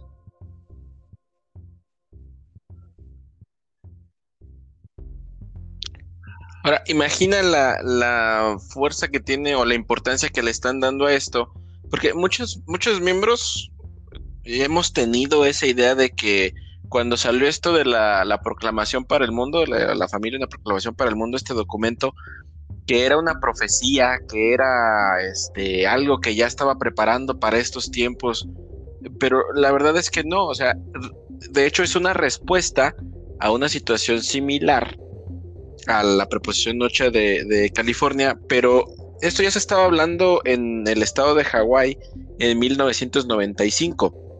Entonces, para cuando sale la proclamación para el mundo, que todos la toman como, wow, es que esto viene del, de Dios y, demás, eh, mucha gente la critica, obviamente desde fuera de la iglesia, porque dicen, bueno, sí, el matrimonio entre un hombre y una mujer, pero me parece bastante hipócrita que esto venga de un grupo que quiere definir el matrimonio como la unión entre hombre y mujer, eh, cuando ellos han practicado por eh, generaciones matrimonio entre hombre y mujeres.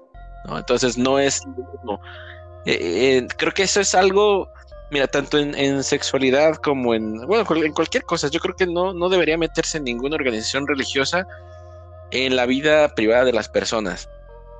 Lo mismo que dice el, artículo de, fe de que eh, reclamamos el derecho de adorar a Dios conforme a los dictados de nuestra propia conciencia. Y creo que debe ser lo mismo tanto para adorar a Dios como para vivir tu vida. La iglesia no debería imponerte reglas de cómo tienes que vivir tu vida. Quizás sí eh, darte algunos, algunas, no reglas, sino algunos tips, algunas, este, no sé, cuestiones como, por ejemplo, en, el librito este de para la fortaleza de la juventud, a mí me gustaba esa parte de que dijeran que pues, te tienes que bañar, hijo, te tienes que, que, este, que arreglar, tienes que ser cordial con las demás personas. O sea, ese tipo de educación cívica, civil, me parece excelente porque en muchas escuelas no se da o no se toma en serio pero la iglesia tiene la capacidad y el poder para poder mejorar la sociedad a partir de, esas publicaciones o a partir de la organización que tiene. Pero el meterte en, la vida de los demás y, decirles cómo deben vivir, a mí me parece incorrecto. Además, esto no lo, no lo he, platicado, pero cuando yo estaba en la, en la preparatoria, además de ser el único miembro de la iglesia, resulta que mi mejor amigo de hacía años, desde la secundaria hasta este, este día, eh, que firmó en mi acta de matrimonio y todo, y hemos sido muy cercanos desde siempre. Eh, él es gay y él salió del closet en la preparatoria. Y yo, la verdad, me sentía como miembro de la iglesia como que tenía que rechazarlo. Pero a esa edad, a los 16, 17 años, eh, yo no tenía esa, esa idea o no iba a dejar que, que la iglesia me alejara de mi amigo eh, solamente por, por alguna situación que le incomodaba a la iglesia. O sea, cuando yo sabía que podía yo confiar en él, que incluso si yo tuviera hijos ahorita se los podía dejar a cuidar sin problema, este, que, no sé, es de mi entera confianza, más que mi obispo, ¿me entiendes? Entonces, yo sé que las personas homosexuales, por experiencia propia, no tienen eh, esa, no sé, como esa, esa máscara de demonios, ¿no? Que muchas, o, esa, esa idea tonta y loca y retrógrada que tiene la gente de que te van a convertir a la homosexualidad o que te van a, pervertir, ¿no? esa es la, cuestión de muchas veces en, nuestras sociedades que pensamos en, esas cuestiones cuando no es, son, son ideas totalmente estúpidas e ilógicas. Todo el, todo el espectro de la, de la comunidad, toda la diversidad sexual, ni queremos convertir a otros y en el caso de los, de los chavos gays, no nos queremos tirar a todos. Ese es un, un, mito. No, no es gripa, no te la voy a contagiar. Y sí, precisamente por el hecho de que la comunidad ha tenido que luchar, la comunidad ha tenido que superarse y que aguantar insultos y humillaciones, la comunidad tiende a valorar mucho más las relaciones interpersonales. Son amigos más profundos, son amigos con lazos más fuertes, son amigos más apegados. Y sí, sí, efectivamente, en muchas ocasiones el prejuicio, ya sea el prejuicio religioso, ya sea el prejuicio social, ya sea el prejuicio cultural, es el que nos hace alejarnos de esas personas. Eh, yo lo, yo lo también hablo por experiencia. Precisamente por haberme movido en tantos círculos de la iglesia, hice amistad, entre comillas, con muchísima gente. Y muchos me decían, ay, mi hermano, yo te quiero mucho. Y hubo eh, el que fue mi obispo precisamente, eh, lo ayudó a construir su casa. Y en el 2014 que todo explotó y que salí del closet y que pasó lo que pasó en la iglesia, toda esa gente fue desapareciendo. Actualmente mis amistades mormonas son una o dos a lo máximo. Y curiosamente ha sido gente que ha abandonado la iglesia también.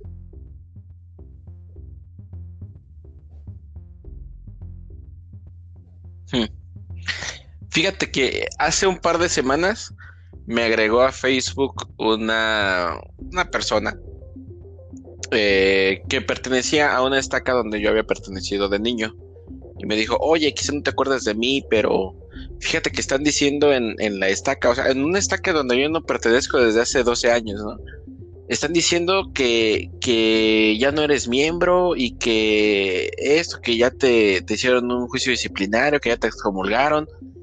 Y le dije, no, o sea, no tienen por qué estar hablando esas cosas. Además, yo creo que ellos ni siquiera saben que existe este, este podcast. Y si sí lo saben y nos están escuchando, saludos, denle like y compártalo con sus amiguitos. Eh, pero, o sea, el, hecho, a mí me sorprende mucho de que él me dice, sabes que están hablando mal de ti, pero yo también he sido víctima de ese abuso y de ese acoso por parte de líderes de la iglesia. O sea, de que él sentía que algunas cosas o algunas decisiones que se estaban tomando no eran las correctas y él por hablar o por estar eh, en contra de la línea que se estaba dirigiendo dentro de la presidencia de Estaca, eh, lo tachaban y ya no le daban llamamientos. Así como tú dices, te empiezan a alejar, te empiezan a hacer menos. Entonces, eh, es tan grande la, la influencia que puede ejercer el liderazgo de la iglesia a cualquier nivel, desde el barrio hasta la estaca, hasta el área, hasta la iglesia en general, eh, puede ejercer mucha presión sobre un solo individuo y hacer que el resto de la comunidad se ponga en contra de ese, de ese individuo. Ahora, me gustaría que, los que nos estén escuchando, pónganle pausa aquí al, al podcast un minuto. Vayan a Google y busquen Brigham Morris Young. Si quieren que hablemos un poquito acerca de la diversidad sexual. Ahora, regresen al, podcast y díganme qué es lo que vieron. Brigham Morris Young, hijo de Brigham Young, segundo presidente de la iglesia, es un hijo de, bueno, su, hijo vestía como travesti, vestía, o sea, vestía como mujer y se presentaba en, en salones de eventos y cantaba como mujer. el hijo del profeta que además se casó con una hija de Lorenzo Snow. ¿Sí? Entonces, vamos a ver que dentro del mismo liderazgo familiar de la iglesia hay este tipo de, este pues semillas, ¿no? Si lo quieren ver así, semillas o trazas o este eh, pequeños, pequeñas pistas de la diversidad sexual dentro de la iglesia.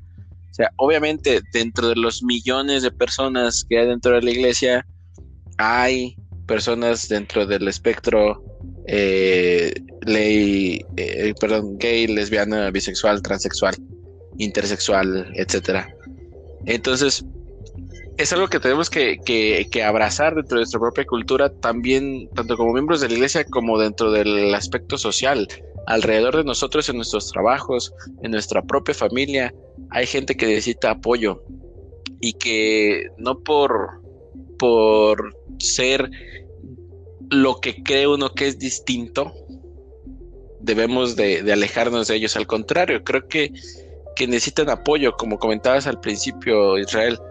Hay gente que llega a, sufrir tanto, a perderlo todo y, perder hasta la vida. Que, que mencionas del hijo del presidente Young no es el único. Hay hay mujeres, eh, una de ellas fue presidenta de la primaria, que era lesbiana, eh, el, último patriarca presidente de la iglesia, que era eh, Joseph, Joseph, Joseph Fielding, Smith, que también era gay.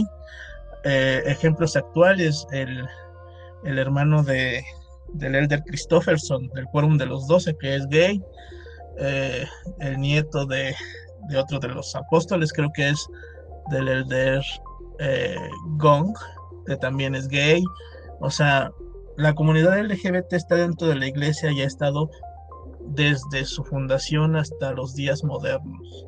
Y sin embargo, tal parece que la institución ha tratado de borrar esas trazas que mencionas para mantener su imagen de santidad. Una falsa santidad, pero ha sido una imagen que ha sido blanqueada a través de los tiempos, sin importar que haya aplastado legados enteros de, personajes LGBT.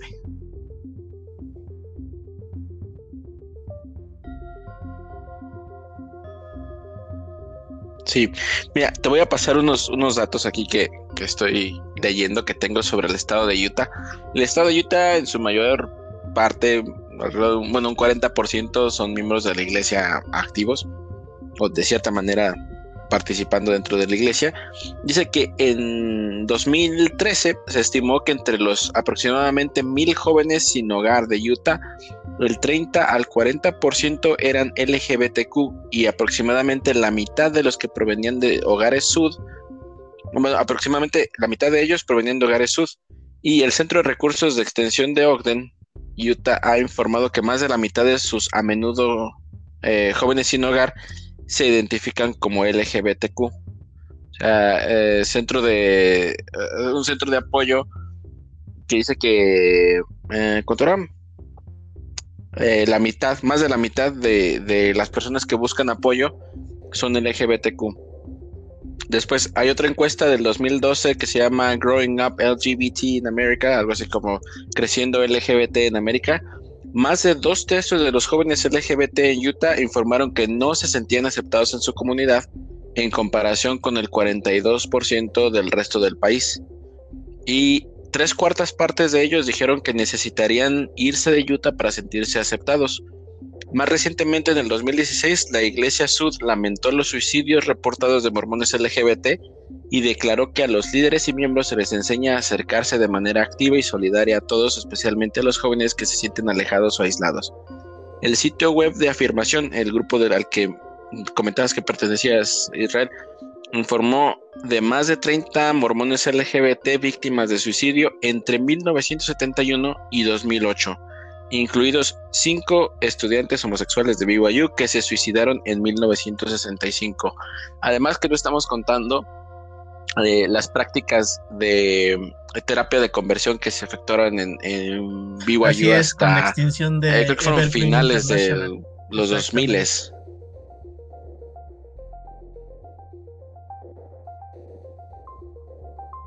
Eh, ¿Tú tienes algún, algún dato, algún uh, poco de información sobre eso, Israel? Que BYU fue pionera en, en, la terapia de aversión, terapia de electroshocks, eh, por la que muchos de los que experimentaron esa, esa clase de terapia terminaron con secuelas psicológicas.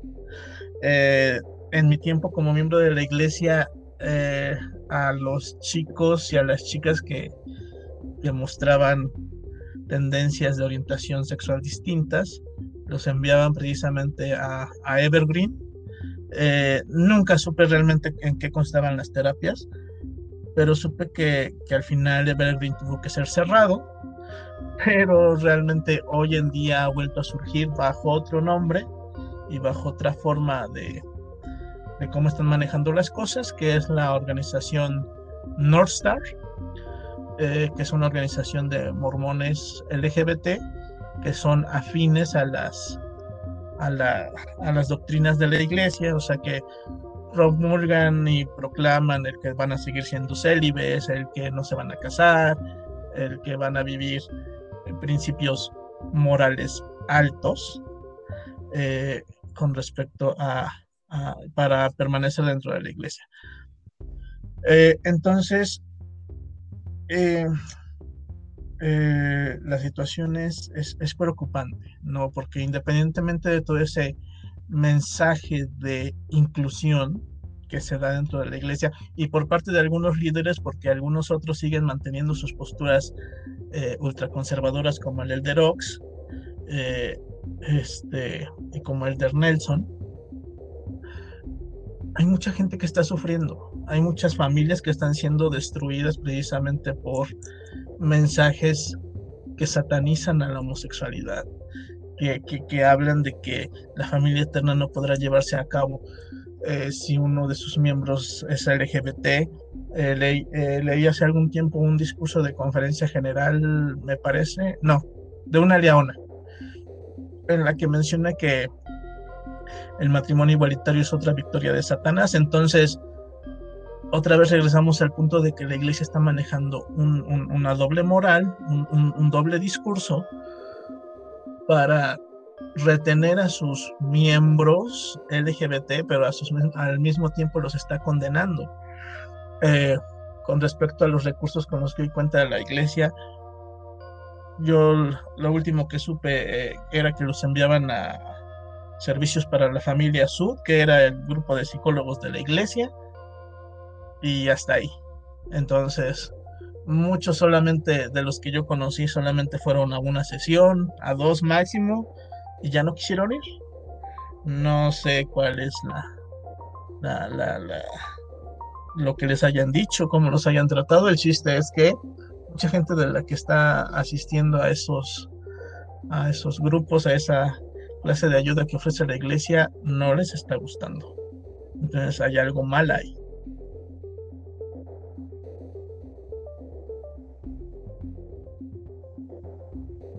Para los que no sepan de, qué es lo que estamos hablando de la terapia de, conversión y, estas cosas, hay una película muy buena que seguramente tú, tú conoces, Israel, Eh, en Ah, español sí. le pusieron Corazón Borrado. Sí, sí. Eh, en inglés se llama Boy. Erased, algo así como chico, chico borrado.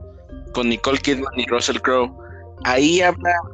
eh, ellos hacen el personaje de, de un pastor cristiano, creo que es bautista.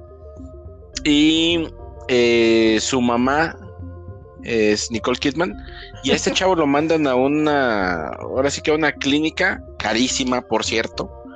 En donde en donde le dan este tipo de terapias y donde pues eh, eh, le causan un trauma terrible a este chavo. No les voy a contar en qué termina para que la, la, la vean. Sí, los, los invito ahora sí de, de todo corazón para que vean de qué es lo que se trata esto. Ahora imagínense ese mismo tipo de, de actividades siendo desarrolladas en instalaciones de la iglesia, ¿sí? Ese es el tipo de, de cosas que no pueden suceder. O sea, ¿cómo es posible que nos está importando eh, el hacer este tipo de, de conversiones a los niños, de tratar de cambiarles sus, sus este, gustos, ni siquiera sus gustos, pues es a fin de cuentas su personalidad, su esencia, eh, su, su sexualidad, cómo vamos a tratar de reprimirla, pero no le damos importancia a, no sé, familias en, en, Latinoamérica, en África, en el Caribe, en Asia, que están padeciendo por enfermedades. O sea, yo la verdad cada vez que dicen, vamos a abrir un nuevo templo en Utah, ven, ya tienes 25 templos en Utah y la iglesia tiene quizá dos o tres hospitales. O sea, ¿por qué no abre más hospitales o por qué no abre universidades?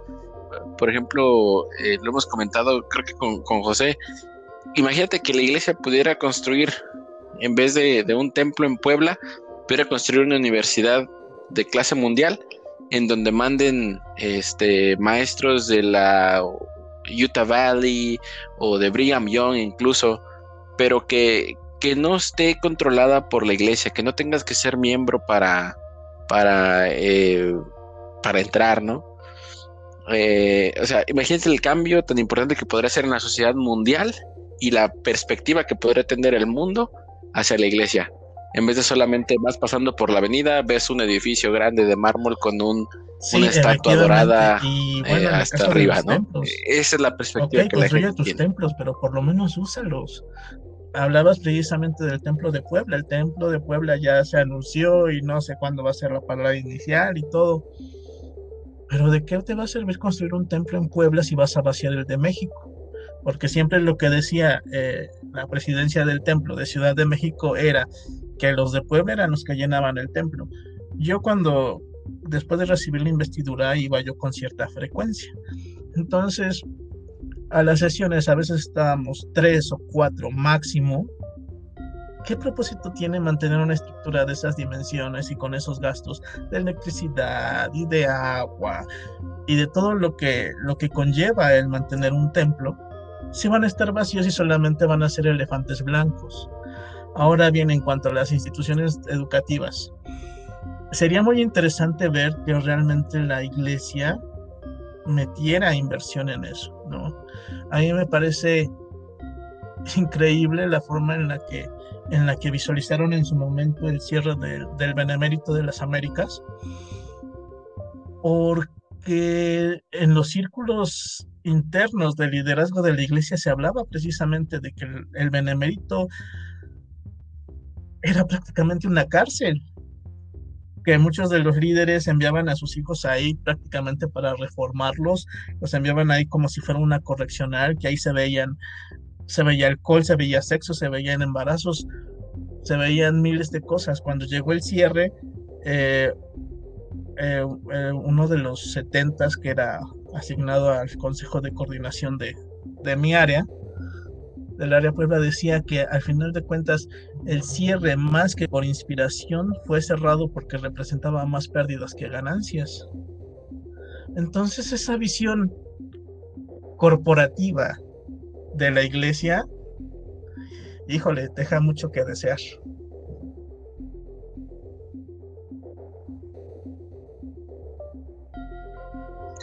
Además que se quemó mucho el benemérito también como institución, por ejemplo, eh, yo que tengo más experiencia acá en este lado, en, en Occidente, Jalisco, Michoacán, Guanajuato, la, la, gente no quería mandar a sus hijos al, al, Benemérito porque cuando venían de vacaciones los, hijos de los miembros que habían, bueno, los, los, que, los chavos que iban a, la, escuela, al benemérito, eh, eh, o eran o muy buenos y conocían muy bien las escrituras, pero la mayoría tenían eh, muy malas costumbres, venían con ideas pues muy distintas, ¿no? Hasta de cierta manera medios, medios punks, medios o sea, no, no era la calidad quizá que se esperaba. O sea, venían a, hacer sus, desmanes aquí. Inclusive, digo, yo, yo me llegué a inscribir y, todo, mandé mis papeles. Y al final decidí no ir. Porque además de que yo pensé que, no sé, tenía esa perspectiva de que, wow, la, la preparatoria de la iglesia y todo esto, algo me, me daba mala espina. Y, resulté, no sé, como que esa, esa impresión que tenía me resultó favorable porque el amigo con el que iba a irme, que era miembro de, mi barrio, eh, nos íbamos a ir los dos juntos y todo, y ya teníamos como esta idea de, ir y, demás. Eh, a los dos meses lo regresan. Yo ya no lo, no lo he vuelto a ver porque él tuvo que irse a, a Utah y ya perdimos comunicación completamente.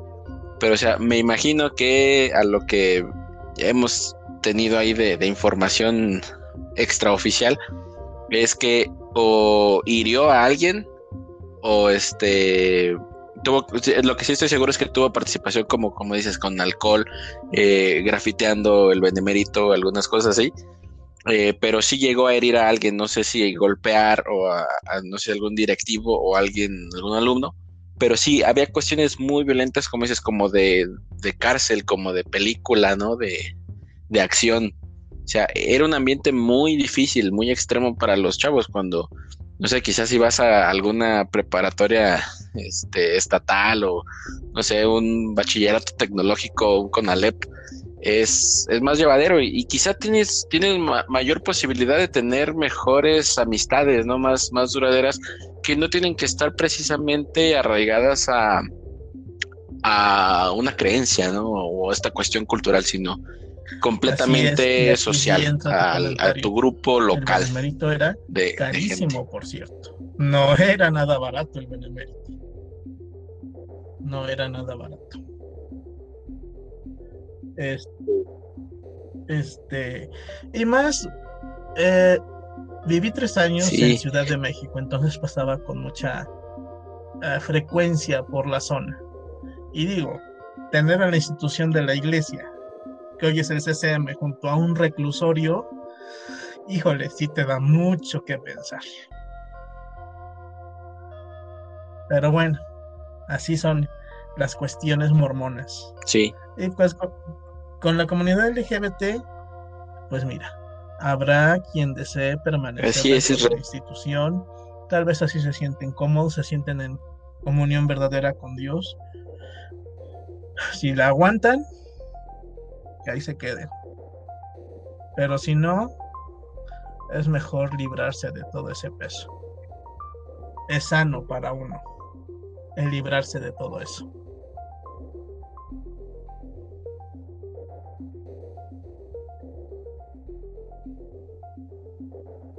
Correcto. Sí, prefiero eso, ¿no? Como que, que tengamos, o, creo que vale más eh, personalmente, y, no me refiero personalmente a, mí, sino como personas, creo que vale más el ser fiel a uno mismo y a, y a quién es, como dices, no es una gripa, no es algo que se te va a pasar, no es una transición como por ejemplo eh, perteneces a cierto grupito de personas cuando estás en la escuela, sino que vale más completamente el, ser fiel a, uno mismo que a las convenciones culturales o religiosas que se puedan tener. Porque esas eh, convenciones pueden, pueden cambiar en cualquier momento, pero uno, la esencia de lo que es uno, es eterno, es eh, quizá lo, más importante que tenemos. Eh, otras, otras películas, por ejemplo, eh, yo recuerdo esta con Benedict Cumberbatch del Código Enigma. Sí, si la ubican también. Este tipo tuvo que reprimir sus sentimientos y tomó hormonas para como este, este tipo de, terapias también que se daban en Inglaterra. Pero gracias a él tenemos la electrónica moderna, ¿no? Los, los aparatos, los teléfonos, computadoras, todo esto por un homosexual reprimido en la Segunda Guerra Mundial. ¿Sí? E, ese tipo de películas a mí la verdad que me, me, me inspiran, ¿no? O sea, y, y, me hacen entender que todos tenemos esa humanidad inherente y esa divinidad por, por consiguiente, ¿no? Entonces, eh, esa es, mi invitación que, quiero dejar. Creo que ha sido un, capítulo muy eh, emotivo, muy fuerte, si lo quieren ver así. Eh, yo la verdad no conozco personalmente a, Israel. Él se acercó al podcast con, esta invitación de, que le escucháramos. y estoy muy agradecido en verdad, Israel, por, por esta oportunidad que, que nos das de explorar estos temas. Y sí les quiero dejar esa invitación, que seamos más humanos, estemos dentro o fuera de la iglesia, pertenecemos a una sociedad y entre más eh, veamos a nuestro prójimo como a nosotros mismos, ahí es donde vamos a ver el verdadero amor del Salvador. Si creemos en, Cristo o no, pero esa divinidad de las que les comento está en todos lados, está alrededor de cada uno de nosotros. Porque así como fuimos misioneros y se nos mandaba que amáramos a los demás, que cuando estábamos en la primaria y cantábamos himnos de amar a otros y de obedecer los mandamientos, pues el mandamiento más, más alto es amar a Dios y después amar al prójimo como a uno mismo, ¿no? Entonces, esa es la pregunta. ¿Quién es tu prójimo? ¿Quién tiene la respuesta? E, eso es lo, lo, importante aquí. Uno mismo.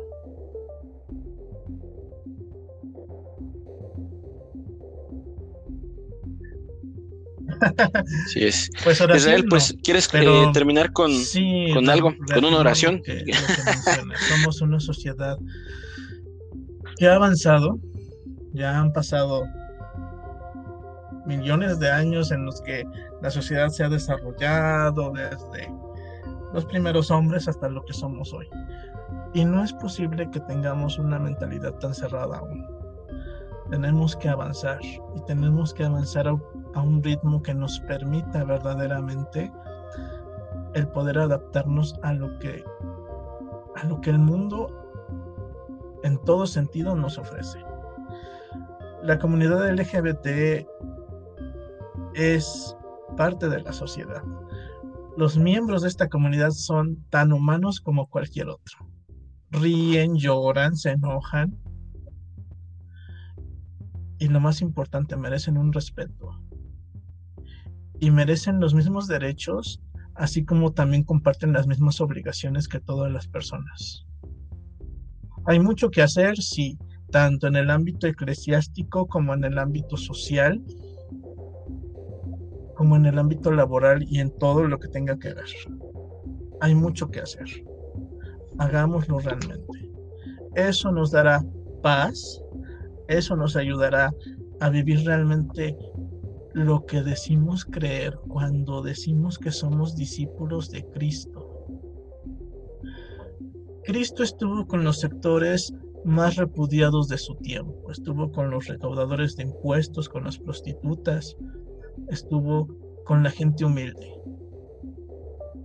No hizo acepción de personas como dicen las escrituras, sino que precisamente estuvo al lado de todos y si creemos en la expiación, como se enseña, tenemos que comprender que Cristo murió por heterosexuales, por homosexuales, por bisexuales, por transexuales y por todos los que están viviendo en esta esfera y en este tiempo. Así es que hagámoslo.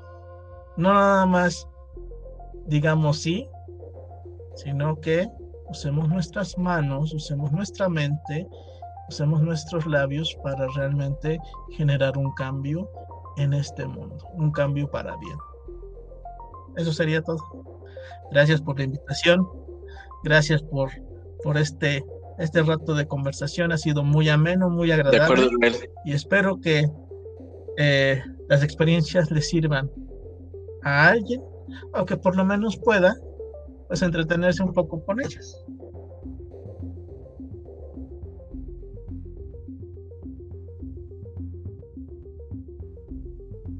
De acuerdo. Israel, pues esta es tu, casa. Eh, pues creo que es, hora de, ah, brindar. ya está haciendo un poco de calor. Creo que ya es hora de que podamos ir a bebernos aunque sea una cervecita. No, Muy bien. No. ¿Te gusta? ¿Has probado ahora el, que está de moda, el Smirnoff de tamarindo? Me gusta más. El whisky también lo he tomado, pero me pone alegre más rápido. Es, Ajá. Ah, el, el Smirnoff de, Tamarindo lo probé en una, en una fiesta hace poco. Y no sé, es, es algo raro, ¿no? Te deja el sabor así como un picor detrás de la garganta, más el alcohol y todo esto. Es, un poco, poco loco, pero sí, vamos entonces. Voy a buscar un, un vodka. ¿Qué, me recomiendas para iniciar? con jugo de arándano, muy, muy rico. Ok. Un abrazo. Un abrazo a todos. Salud. Muy bien. Pues te agradezco nuevamente, Israel.